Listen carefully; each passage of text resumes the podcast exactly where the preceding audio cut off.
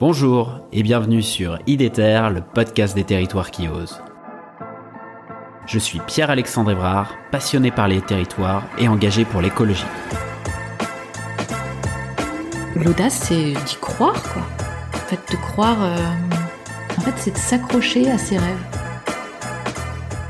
En fait, je crois que j'étais vraiment déterminé à, à travailler dans ce domaine-là. J'aime bien les gens qui euh, essayent de diffuser de la joie, de, du vivre ensemble, euh, de créer quelque chose ensemble, un peu partout là où ils sont. Avec IDETER, je vous propose de rencontrer ensemble des femmes et des hommes qui se mobilisent partout en France pour la transition écologique. C'est parti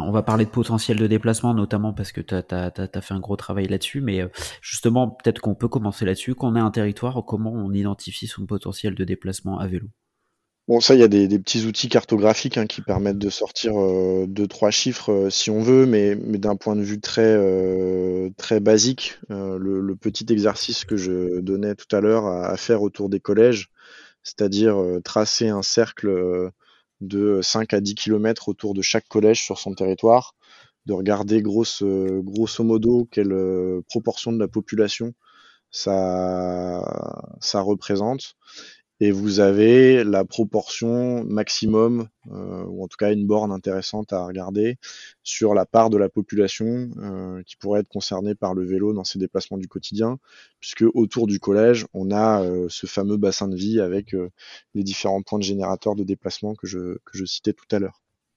Ça, c'est Oui. une première, première étape de diagnostic pour prendre conscience du, du potentiel. Et d'ailleurs, souvent, nous, quand on fait ces diagnostics-là, on, demande aux élus, de, avant de leur dévoiler les résultats, de nous donner le résultat.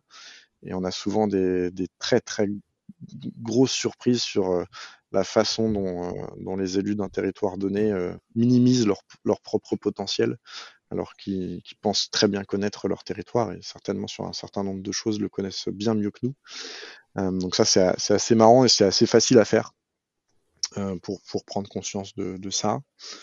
Euh, ensuite, il faut rentrer un petit peu dans le détail de ces chiffres-là, regarder par, euh, usage, par euh, mode de déplacement, enfin par type de déplacement, puisque évidemment, tous les déplacements se font pas de façon radiale de l'extrémité vers le collège.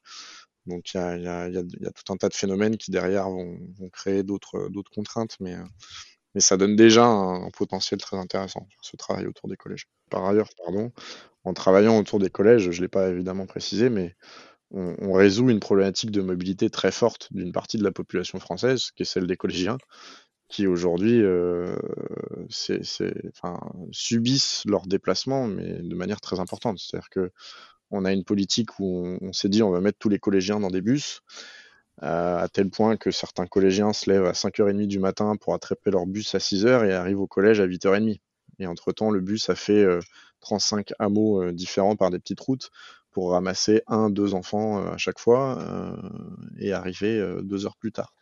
On pourrait concevoir les choses un peu différemment en faisant des lignes express le long des grands axes en bus pour les déplacements les plus longs et du rabattement beaucoup plus local en vélo et en zone urbaine. En fait, on devrait même pas se poser ces questions-là. Le vélo devrait être le réflexe pour le, pour le, public des collégiens qui, peuvent, se déplacer à vélo. Mais ça, ça nécessite des, évidemment des aménagements, parce que quand on est parent, je pense qu'on ne laissera pas filer son, son gamin euh, le matin sur n'importe quelle route.